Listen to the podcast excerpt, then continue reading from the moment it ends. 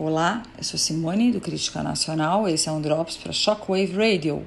Ministério da Justiça prorroga a atuação da Força Nacional na penitenciária da Papuda.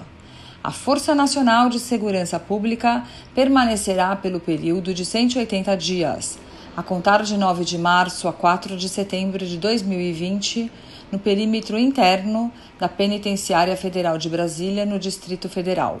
A medida foi publicada no Diário Oficial da União desta quinta-feira, 27 de fevereiro. O ministro da Justiça e Segurança Pública, Sérgio Moro, anunciou a determinação um dia após sua visita ao presídio, em companhia do ministro da Defesa, Fernando Azevedo e Silva.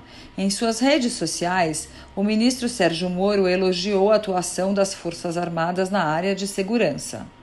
O ministro também usou suas redes sociais para publicar um vídeo a bordo de um tanque de guerra Guarani, acompanhando os trabalhos da Operação de Garantia da Lei e da Ordem, GLO, no perímetro externo da Penitenciária Federal de Brasília, Papuda.